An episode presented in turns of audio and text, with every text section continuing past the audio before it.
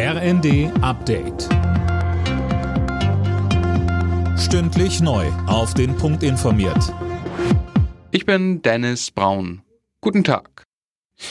Die Auszahlung der verschiedenen Entlastungen an die Bürger wird Experten zufolge dauern. Jeder wird sein Geld irgendwann bekommen, aber es wird Zeit kosten und es werden Fehler passieren, sagte Lutz Göbel vom Normkontrollrat der Welt am Sonntag. Das Gremium berät die Bundesregierung etwa beim Bürokratieabbau. Göbel meint, die Digitalisierung der Verwaltung hat man schlicht versemmelt und das wird sich jetzt rächen. Justizminister Buschmann und Verkehrsminister Wissing fordern ein härteres Vorgehen bei Klimaprotesten. Vor allem die Blockade des Berliner Flughafens in dieser Woche kritisieren beide in der Bild am Sonntag scharf. Mehr von Colin Mock. Gewalt als Mittel der politischen Auseinandersetzung habe in der Demokratie nichts verloren, sagt Buschmann. Die Aktivisten, die den Flughafen lahmlegten, hätten sich in mehrfacher Hinsicht strafbar gemacht. Verkehrsminister Wissing kündigte an, dass der Vorfall genau untersucht werden muss.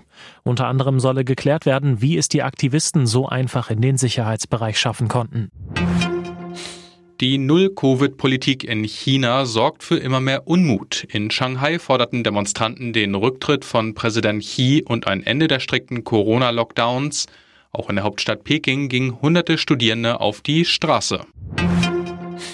Weihnachtszeit ist Päckchenzeit. Die deutschen Paketdienste bereiten sich darauf vor, etwa mit mehr Personal.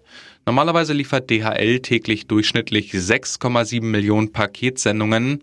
In den nächsten Tagen rechnet der Paketdienst mit bis zu 11 Millionen pro Tag.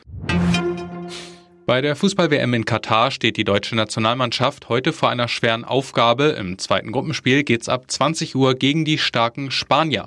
Nach der bitteren Auftaktniederlage gegen Japan ist der Druck für die DFB-Auswahl enorm. Bundestrainer Hansi Flick spricht vom ersten Finale. Ich freue mich auf dieses Spiel, weil es einfach dazugehört. Ich meine, wir sind hier bei einer Weltmeisterschaft und wir wissen natürlich, dass wir nicht die besten Voraussetzungen haben, aber wir wissen auch, dass wir eine Qualität haben, um dieses Spiel auch zu gewinnen. Und daran wollen wir uns orientieren. Das andere Duell der Gruppe, also Japan gegen Costa Rica, startet bereits um 11. Alle Nachrichten auf rnd.de